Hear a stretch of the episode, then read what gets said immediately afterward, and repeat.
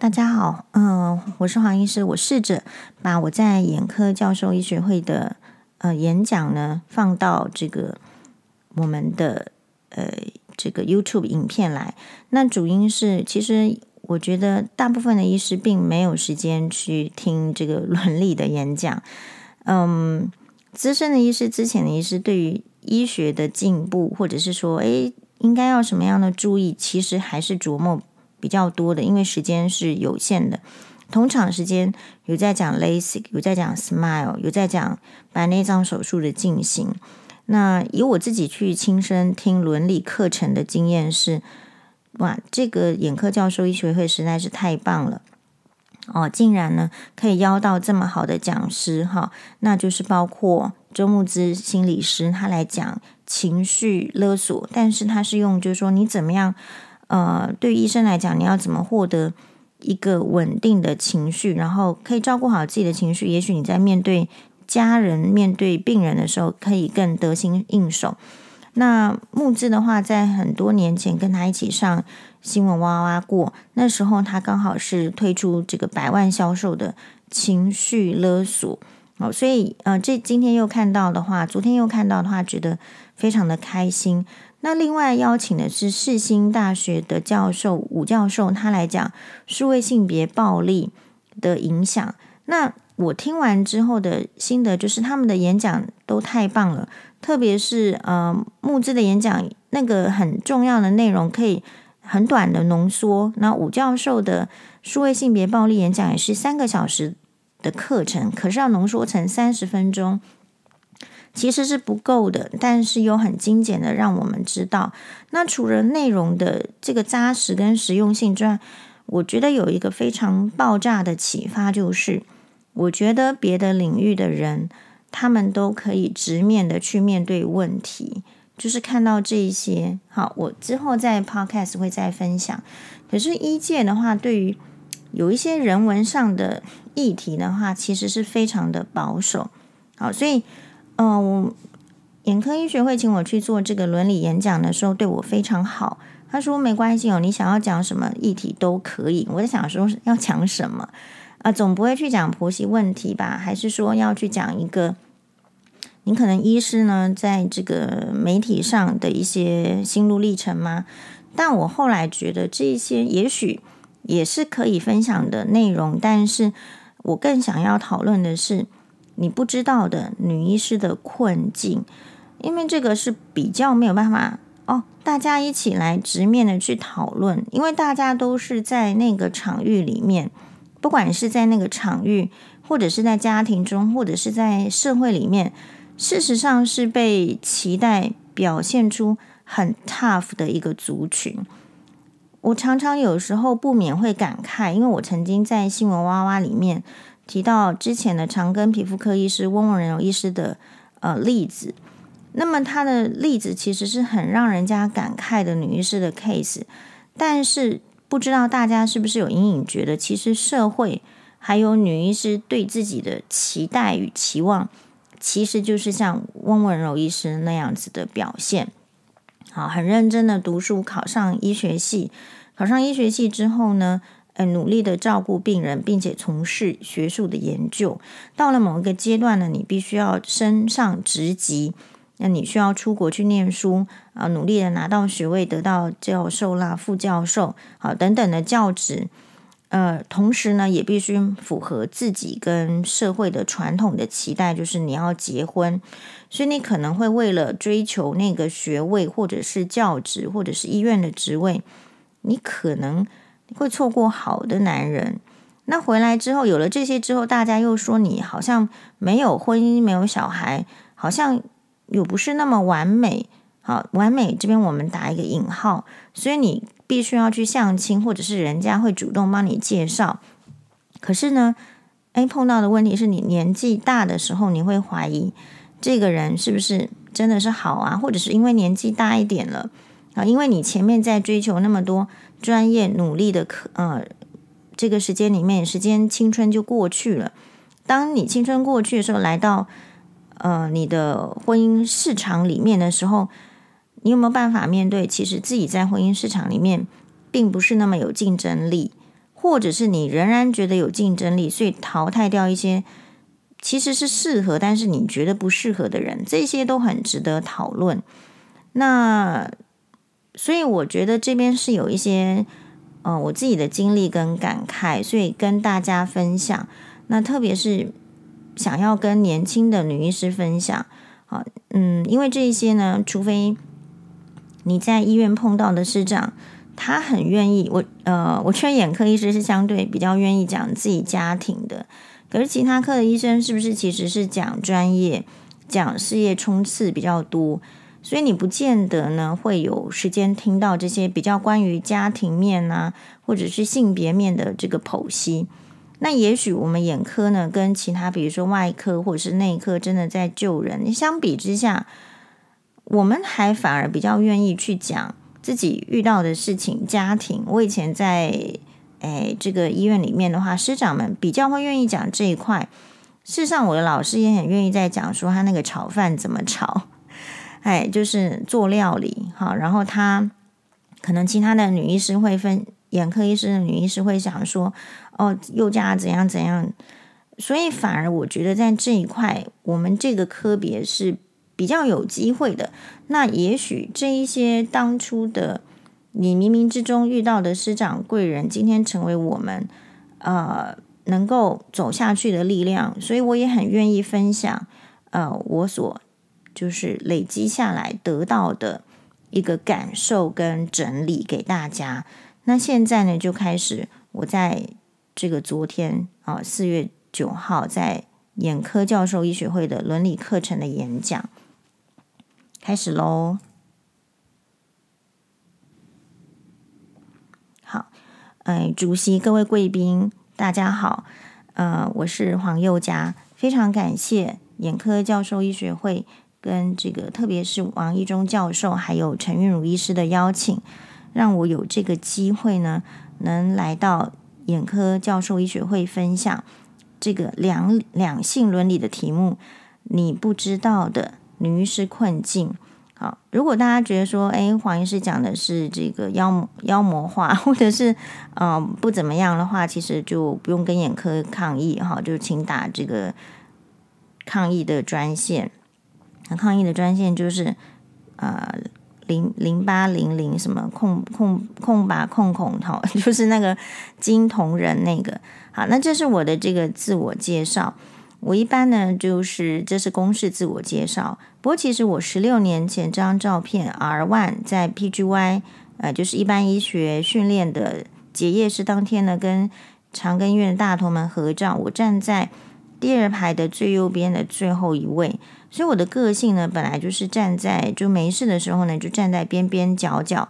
那觉得自己的女医师生涯的，应该就是蛮典型的。做好照顾自己病人的事情，并且对医院的高层大声的说 “go” 啊，就是遵旨啊，听命这样子类型的这个女医师，本来以为自己是这样子的一个人生表现喽。好，但是呢，哎，没想到就去结婚，结婚呢，那当然就是就会出事。哎，托这个结婚对象的呃缘故，我们大概结婚跟离婚都有上新闻的版面。嗯，所以就是说，那我们结婚的时候，很多的眼科的师长们都有来我的这个婚宴。婚宴的隔天，我前夫呢对我说了一句耐人寻味的话。他说：“嗯，诶，怎么很多眼科师长同事都跟他说，你能娶到宥嘉很幸运？我前夫的疑问是，怎么没有人说你嫁给我很幸运？事实证明。”眼科医师们对社会观察的前瞻性跟判断力远超乎大家的想象。好，就是说，嗯，我可能觉得，诶，这个不就是这样子吗？没想到在他的这个眼里呢，好像也没有认同。所以，其实这就是一个很耐人寻味的话。当时没有多想，好，但是其实后来回顾，这就是一个胸罩。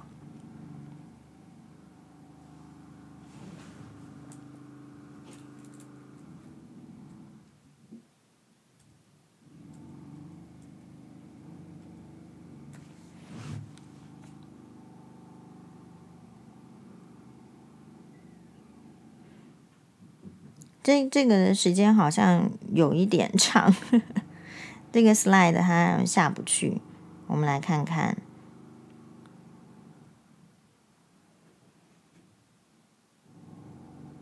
什么时候换到下一张 slide？好，所以说要重现，嗯，这个演讲，我觉得就是最好是当下就是录影了。啊，你事后要重讲，我本来以为很简单，但是后来觉得好像也没有这么简单，还是说他的这个 slide 有跑掉？对，所以呃，我依然专注着本业。把上节目当成参加婚姻两性的 Mobility and Mortality Conference，好，Mobility and Mortality Conference 其实就是，哎，就是研究这个事情产生的利弊嘛。没想到有一天看新闻，竟然说我已经转型成名嘴啊！我自己呢也觉得蛮好笑的。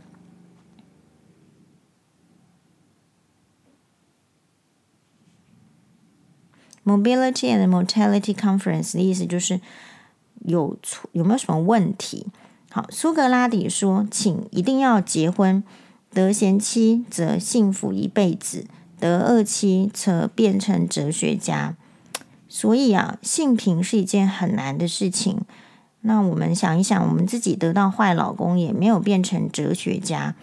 而且两千年前的苏格拉底说这句话的时候，他也没有想过。如果一个女生得到坏老公会变成怎么样，对不对？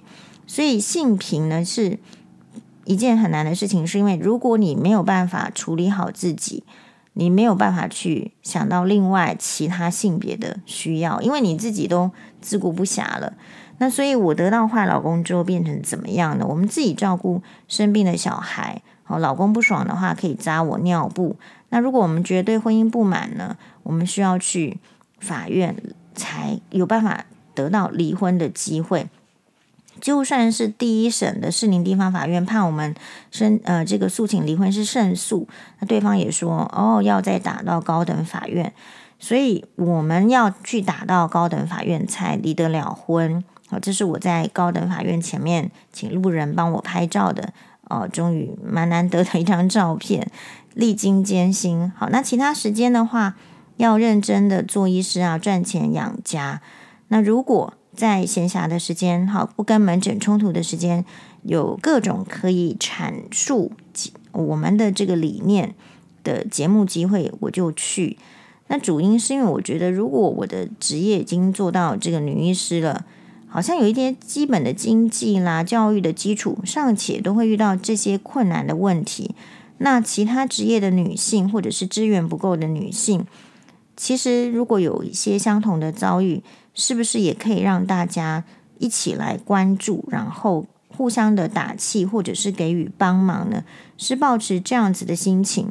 好，所以其实不是说通告费多少的问题，而是我觉得这是值得注意的。好，那我们就去。那其他的闲暇的时间呢？我们可能就是要做的是，哎，比如说。自己去经营自己的这个粉砖，好，那我呢，这个粉砖呢，其实是个人独立经营，他的粉砖数我们没有那么在意，好，就是不知不觉的，其实通常是找不到，因为会被 FB 各种屏蔽，然后我们也嗯没有特别的广告，所以但是呢，就是会有一些人因为呃想要听我的这个一些分享，所以上来，但这个粉专它有一个。特色就是，我们几乎呢，就是没有在讨论这个医学相关的议题。那这跟我本人比较幸福的一些理念是有有这个相，就是我觉得可以讨论的。它这个粉专的成立，就是为了讨论婆媳问题，这是我认为一个很重要的公益活动。好，所以在里面呢，几乎不讨论什么医学相关的事情。那当大家呢，在有时候参加医学，看到大家这个蓬勃的 case 的表现啊，就是病例的报告，或者是非常优秀的学术期篇的发表的时候，嗯，其实我是受限在一些状况，所以可能自己觉得啊，勉强还提得出来的一点点些微自我满意的成就，其实是比如说 podcast 啊，比如说上节目，真的是。嗯、有发出一种声音。发出声音到底重不重要呢？对大部分生活很顺利的人，其实不重要，因为生活很顺利的时候就去享受。可是对于生活不顺利的人，发出声音祈求改善就非常重要。所以没有什么成就，但顶多就是诶，看到玄彬跟孙艺珍在交往的时候，大家都说怎么办？他们没有在一起的时候啊，我们有一个社会观察，看他们两个眼神就知道有在一起。好，当这个我觉得是渣男的这王力宏，竟然用婆媳问题来摆脱他自己在婚姻中的各种问题，要推给女生的时候，我可以在第一时间说，哎，其实他们的这个婚变哦，应该不是婆媳问题，大概在社会上做出这样的努力。但是呢，呃，苏格拉底说，如果你娶到坏坏的老婆，好，你就变成哲学家。所以他确实继续去研究他的哲学理论。经过两千年之后呢，成为西方哲学的奠基者。但是我们遇到坏老公，如果有想要有一些经验的分享的话，诶，那我们变成怎么样呢？其实我们会在网络上，好，受到各种的媒体上受到各种的这个可能打压啦，甚至是抹黑，好。好，那比如说我们的代价可能是我们会被网络霸凌啊，还有不知道这个自我检讨的前夫对我的持续的各种诉讼。不过呢，其实我所有的个人婚姻经验分享，其实都经过法院认证啊，因为我讲什么前夫，大家都是一定是告，那结果是都没有这个妨碍前夫名誉的状况。我其实是高等法院认证哦。首位主动投入两性公共关系议题的这个眼科医师哦，那这是一百一十一年度上申亿字第一三八五号台湾高等检察署对我的这个判决文，被告就是我，因为频繁在谈话性节目分享之前啊的这个关系啊，诶，他的跳得太快，大家自己看一下。然后下一个，因为被告主动投入两性关系公共议题而成为公众所关心的事物，其所述自然未与公共毫无相关。那讲这么多，就是因为我们进入今天的主题，就是女医师的困境里面，其实有一个是很明显的是道德洁癖。可是大家没想过，我的眼科学姐告诉我说：“宥嘉真的很佩服你，要是我遇到你的状况，应该早就去跳楼了。”确实，女医师在求学就业阶段比较属于偏向人生胜利组，一直备受肯定。可是不知不觉中呢，可能会产生道德洁癖。道德洁癖是什么？就是本质上会错误的把道德规范当作真理，然后对那些比较狭隘偏执的那些规范呢，哦，严格的遵守。比如说，之前有一位台北市联合医院的女医师，好像。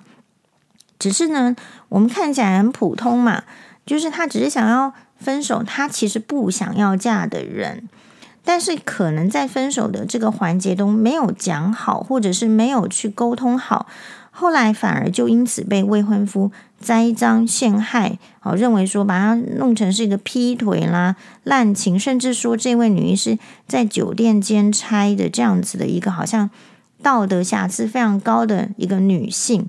那女医师当然是觉得说这是子虚乌有，就提起妨碍名誉诉讼，对这个未婚夫提起妨碍名誉的诉讼。可是呢，在诉讼的过程中，其实其实本来告人的人应该是很轻松才对呀，但我们这位女医师没有，啊，她仍然在诉讼的过程中有受到各种的啊抹黑，你的网络的文章都还是持续在嘛，啊，各种的抹黑压力。所以其实并没有等到司法还她清白就自杀哦，就死亡。所以嗯，这个结果是后来很悲伤的。未婚夫后来入狱服刑。所以我们应该讲究道德，但是不要道德洁癖。那所以女医师的青困境就是青春有限，要事业又要婚姻又要小孩。这个听起来好像是所有女生的困境。你会问，这也是女医师的困境吗？是的。所以，女医师的困境的一个大原则就是，女医师比较不能承认别人的困境，也是我的困境。好，偶包比较重，所以我们放上偶包代言人林志玲的照片，提醒大家不要时时刻刻想着别人说我要一百分。那我们仔细去分析这些困境，青春有限，女医师其实啊很辛苦，民众对于女医师的信任度其实有差。那在高工时、高劳力的情形之下，对身体健康跟外貌都有严重的影响。那女医师其实一般是被教育成，就是说你要注意内涵，在还有注意专业能力。那为什么会渐渐的，好在人生的过程中演变成注意外貌？可想注意外貌，好像有个压迫的感觉。这为什么会这样？其实大家没想过。但我认为是跟你这个在社会的物竞天择、适者生存，其实是有关系的。那我们刚刚讲，民众对女医师的信任度有差，所以女医师还是要事业。可是这个事业呢，这个有时候追求有点用错，可能会用错方法。不是只有对女医师，我们的这个事业追求有点困难。健保实施超过二十年，对医师执行业务的给付非常苛刻，直到去年呢，才终于把健保点数说啊一点提升为一元。所以你以前觉得你有在赚钱，你不会，其实其实你是被苛刻的。所以大家有想过吗？曾几何时，医师需要一直在脸书写甜宠文。理论上，如果过得很好，自己爽爽的过的话，怎么会需要一直去打字呢？啊，医师的生活形态应该是补眠啊、看电视啊，或者是真的过得很好的话，去清景泽都来不及。所以大家不觉得近年来有一堆的女医师，好像在这个网络上面给大家看到的形象是，好像是家庭幸福、婚姻美满，每一个都貌若天仙，没有人在讲什么香港脚药膏哪一瓶好。好，但是我们又怀念起温文柔医师了。好，我就觉得人呢要有基本的 同理心跟尊重。病人是为了医师执照而来，是为了看病，生病很辛苦，好，不是来听医师吹嘘的。这个是外科学妹传给我的揪团拍摄形象照的广告，一个人拍要两万五啊，如果五个人哈团购，一个人一万六。请问其他职业的人拍摄形象照片需要这么贵吗？这里显示出女医师为了工作生存，好被精神直销都不知道了。我说学妹，我们挂号费有涨吗？健保数有涨吗？我们干嘛增加成本？好，那如果有有本事，我们去拍《Diamond Michiko》八季，根本就不用形象照嘛。当你相信无薪代医师是为了推广性品而脱掉衣服的时候，你会注意到他在他的粉专留的这个裸身浴缸照吸引注意之后，是推出限时一周的乳清蛋白饮团购吗？我只是觉得他这个赚钱方法，外科大佬是要哭还是要看？请问性平跟脱衣服有什么关系？今天刚好也有专家，AV 女优这么多，我们可以反思的是啊，不是要反对他，可是我们应该要反思。你看到这有没有一丝丝的反省？还是你要学习？如果他今天又丑又胖，也坚持脱衣服，强调性平吗？然后再被大家耻笑去身心科吃药吗？如果他长得 PR 值再差一点，一堆直男早就开骂说他有暴露狂了。那我们这边要讨论的是什么是直男？你有想你去 Google 的直男跟黄医师定义的直男，搞不好是不一样的。直男其实是外貌协会，然后直男有一些特色，就是说他坚信他身上有某一个器官，所以他的智商就是名列前茅。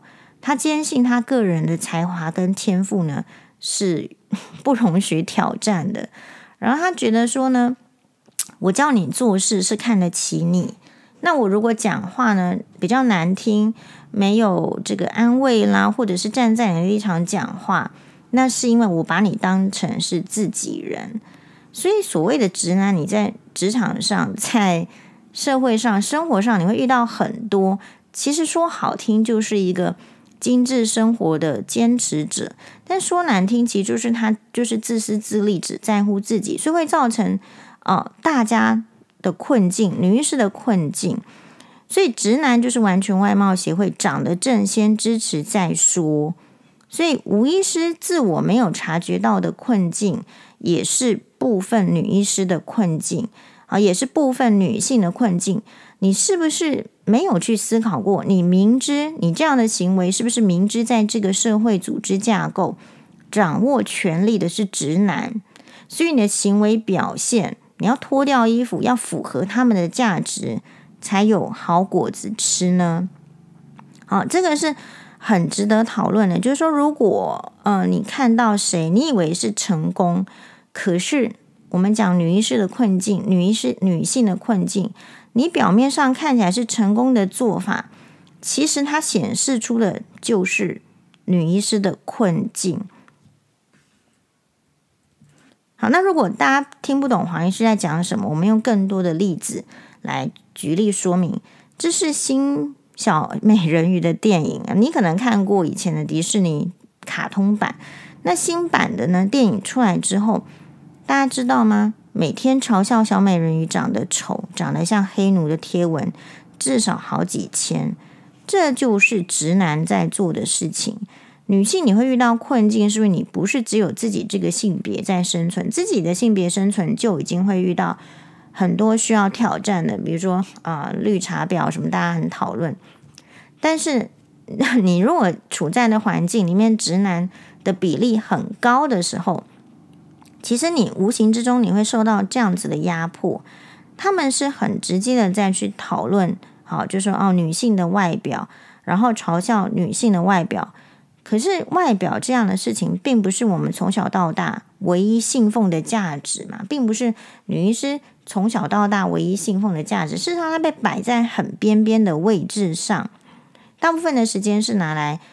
诶，真的是去充实内在，所谓的充实内在，然后好好的钻研，诶，这个职专业到底要怎么弄？结果你发现，你到婚姻市场，你发现你到社会上，诶，竟然人家是很多。如果你遇到直男，你就会觉得说，好像是很跟你的这个生活经验呢是很冲突的。好，所以你看，这个直男呢，他是不会去管你的这个内涵的，他在乎的就是。你有没有福音它的价值？可是他们的价值呢，其实很单一，搞不好就是 医美诊所那些价值。那这个是大家所嗯不敢讨论的议题，或者说你在生活中你就是遭遇了，不见得是外表，有时候是体重啊，有时候是你讲话的方式。你会发现，好像你的对象并不需要特么特别的检讨，可是你不知不觉中呢，就会觉得好像你过得好不是那么顺利，或者是说你会问说，为什么别人过得比较顺利？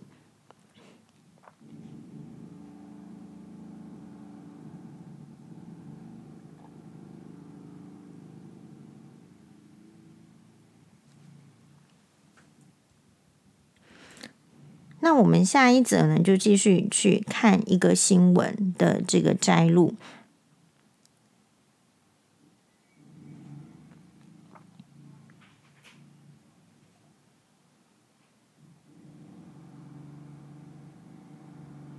可是这些 gap 是因为我不知道投影片一张我 到底讲多久，先随便乱编。好，这是摘自 TVBS 的新闻，一位女网红在国外住饭店。把房间的这个床垫拖到阳台，只是为了拍照。那台湾的评论你多看呢，你就会发现前面哦都写的还蛮正常的，就是应该要检讨。对啊，应该要检讨的事情。可你有没有注意到，不管前面写什么，最后都会补上，哎，都会写、哦。其实也有人反映说，这样的事也还好。其实我的感觉是，是不是你你会发现这样的新闻大部分是配什么呢？就是配一些暴露的照片，所以其实我们的社会观察到，只要有露胸部，直男就会原谅他。所以这是要怎么样性平？许兰芳事件也是，就算他是法院认证并且判赔，妨碍配偶权，好像赔了五十万哦的抢人老公的小三，其实也没有什么媒体哦很大声的好提站出来去谴责或是去讨论这样的事件。所以呢，小三呢是可以气焰非常的高涨啊，嚣张，那反告正宫，继续在媒体说：“哎，烂肉何必抢？”在他自己的这个哈，哎粉砖，然后后来也变成新闻的讨论，说为什么烂肉何必抢？所以女医师的困境是在于说，你白色巨塔下待很久的话，很多事实你要花了。几十年才会发现别的女性早已经发现的事情，那就是长得不正的女生在直男中是毫无存在感的。他们完全不会考虑这些人的内涵，在他们的眼中，性别如果是女性的话，就只有分正啊，或者是不正，好，胸部大或者是胸部少，没有分说这个女生的学问多还是少。他们这个脑中的这个学问哦，女性脑中的学问。就是用 title 好来区分的，他们对深入别人其实没有什么兴趣，所以你听了很久，我们很多女生听了很久，说你们你要充实你的内涵呐、啊、什么，其实你到社会上发现这就是一个自我欺骗，这是什么鬼内涵、啊？好，所以呃，吴欣岱医师是一个非常好的例子，就看出来啦。所以你也许会醒悟说。以前一直洗脑什么女生内涵最重要，看久了很多例子，你在社会上连自己都听不下去，所以你可能会一不小心哦，就把人生当成无止境的战斗，你会去比美貌、比身材、比成就，一路战到五十岁，那其实是太累。好，其实四十岁以后的美丑就没有那么重要。那既然美丑不那么重要，最好的时光有捞够就重要了。好，所以。我们下一个进入到择偶市场的困境的讨论，这是一篇呢网络讨论，会搞事业的女生最后会找到什么样的男生？就是现在他会洗脑你，你要搞事业嘛，但是搞事业的人最后会搞什么？找到什么样的男生？因为这是一个中国的可能是论坛，所以他是用“搞”这个字眼。好，那第一段开门见山，他说。会搞事业的女生，相较于傻白甜，被优秀男性选择的机会小很多，所以你会跟你的价值观冲突。你变成了优秀的女性了，其实，呃，应该你配的是相对应优秀的男性，你会这样子觉得。可是第一段在真正的择偶市场里面，会搞事业的女生，相较于傻白甜，被优秀男性选择的机会小很多。其实才是普遍的共识，好，这就是说你在白色巨塔久了，很多共识你跟社会的共识不太一样。那当然，他最后一段又会说又要钱，又要生儿子，看得很感慨，又要女生搞钱搞成就，又不能错过生育年龄，根本神经病嘛。好，所以女医师的困境是，很多男人以为你会赚钱，就不愿意出钱。那外貌没有那么顶的人会吸引软男。那外貌顶级的话，追求者里面软男就相对应会被排除，会比较没有机会。这边如果还听不懂的话，我们就把追求者看成细菌菌丛，也就是说，细菌还有分优势细菌跟劣势细菌嘛。一般来说，你要用过头的抗生素，你的劣势细菌跟霉菌才会有戏。所以择偶市场其实是这样子的，好。对男性来说，所谓的条件好的女性，主要就是外表跟年龄。可是女医师等到她要进入择偶市场的时候，她的外表跟年龄对男性来说不是一个好的条件。但是女医师所有好的条件是头脑跟经济，但这边问题就来了，会去看头脑跟经济的，主要就是没有钱的男性，或者就是软男。好，所以这边，嗯、呃，女医师在困境上，就是说，她会觉得自己努力了很久的时间，理论上应该是要遇到好的男性，而且说实在，如果不够优秀的男性，通常也没有办法在比较优秀的女医师面前，就是好好的 讲话，会很容易去不自觉的会去讲一些什么啊，你们这些读书好的女性啊，或者赚钱比较多的女性，所以。你其实，在婚姻市场哦，还真的是会遇到一些挑战。这个其实是很直面的困境，但没有人敢跟女医师这样讲。你必须要亲自去走过，你才会发现说，怎么会有这样的情形？那到底应该要怎么破除？那我们破除是最后是 take home message，我们之后再讲。好，所以你要先知道，就是说，也许你的，哎，这个求学就业算是顺利，但是求学就业顺利，也许婚姻又不顺利。好，那没关系，如果求学、婚姻、婚姻都很顺利的话，你可能在生小孩子方面又不顺利。好，那就算这些都顺利，你可能婆媳是不顺利。所以我一直觉得这个性平是指性别之间的平等，但是这个世界我认为没有办法性平的原因其实是基因，因为基因会决定外貌。那当决定外貌的时候，它就会造成这个社会很现实的，就是不平等。那女性之间就会因为基因、因为外貌就不平等了。那到底是要怎么样去好追求？这个呃性别之间的平等，你同性之间你其实就不平等了，你就有很多需要克服的，需要去竞争的。那所以在竞争跟克服之间，你要怎么样去追求性平呢？这是很难的事情。那我们会讲说，哦，直男其实是会造成社会女性的困境。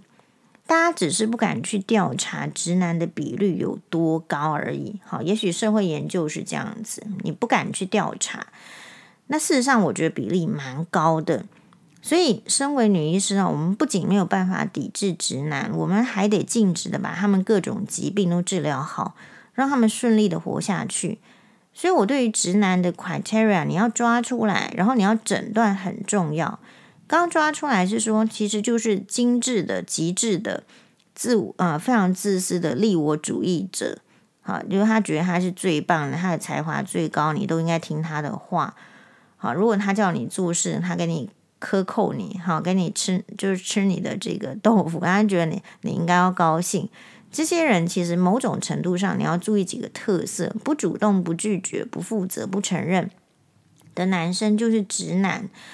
你要你你把他们病医好就算了，那你在感情上、婚姻上不要跟他们有牵扯。如果跟他们有牵扯，事实上就会造成严重的困境。只是你不见得很有意识，可是你会觉得怎么会这样？我们有很多女医师其实还是遇到直男老公，因为不是男医师里面就没有直男，啊不是其他职业里面就没有直男。那直男的形成是。是传统，是教育，可是问题就是说，大家不会去点出直男的问题的时候，直男会觉得他他刚刚好，他应该的。可是其实直男的存在呢，对于女性是会造成很多的困境。好，沟通也是很难沟通，因为一开始你就他就认定你是第一个层面低，好，就是比较呃差，比较差的时候，他觉得你比较差，他不会去听你的。建议，或者是觉得说你的需求，所以他又回到他去看他们对美女的这个需求要求，就是会前仆后继。那这个跟基因还是有关系，对吧？好，所以我们会遇到这些困境。最后 take home message 是这样：我的女医师朋友说，黄宥嘉，赶快买这款包，又要涨价。虽然这样的劝说完全得到达赖喇嘛的支持。达赖喇嘛说：“要兼容并蓄的发展外在物质和内在的慈悲是非常重要的，也是必须的。但说实在啊，我觉得不是要抢包，应该是女医师你不要偶包太多，思虑过剩，面皮太薄，最后才挑，当然是只能够挑到烂的。所以不是去抢包包，女医师们，女医师们应该是要把优秀的。”好的品格的、好的品质的男人抢起来，好，那这个就是我们的 take home message。那最后呢，呃，我有感谢，就是我很多的这个眼科前辈哈，特别是呃林口长跟很多的呃师长们都会给我好的意见。其实高龄玉医师早就跟我讲过，说不要因为长辈过世就决定结婚，这种不会有好结果。好，所以真的是。呃，大家所说的就高龄医师的建议，你一定要听下去。那我那时候卡到音，没有听下去。可是也许我觉得那时候也可能是因为是三十几岁，社会传统给我的呃包袱或者是制约，好让我没有去听到高医师的话。那所幸是我还有听进去孙启清教授说的话，他说绝对不要把你的婚姻跟事业绑在一起。好，所以这边把我自己觉得很受用的话分享给所有的女医师。林信琼医师在我 R one 的时候就告诉我说，女医师的保鲜期是很短的。这个到底多短，你自己去定义。但正因为保鲜期很短，所以你的青春、你的精力啊，你应该放在什么地方？我觉得是女医师如果有储备好，就算遇到困境也还 OK 的一个先决的前提。好喽，那就是非常感谢大家的呃支持还有鼓励。那我们今天的这个就就到这边，谢谢大家。